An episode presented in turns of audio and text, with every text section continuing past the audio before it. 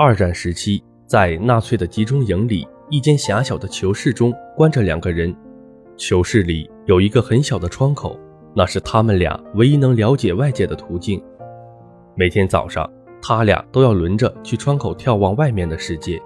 其中的一个人从窗口看到蓝色的天空，小鸟在空中自由地翱翔，感到豁达和宽慰，对未来仍满怀希望。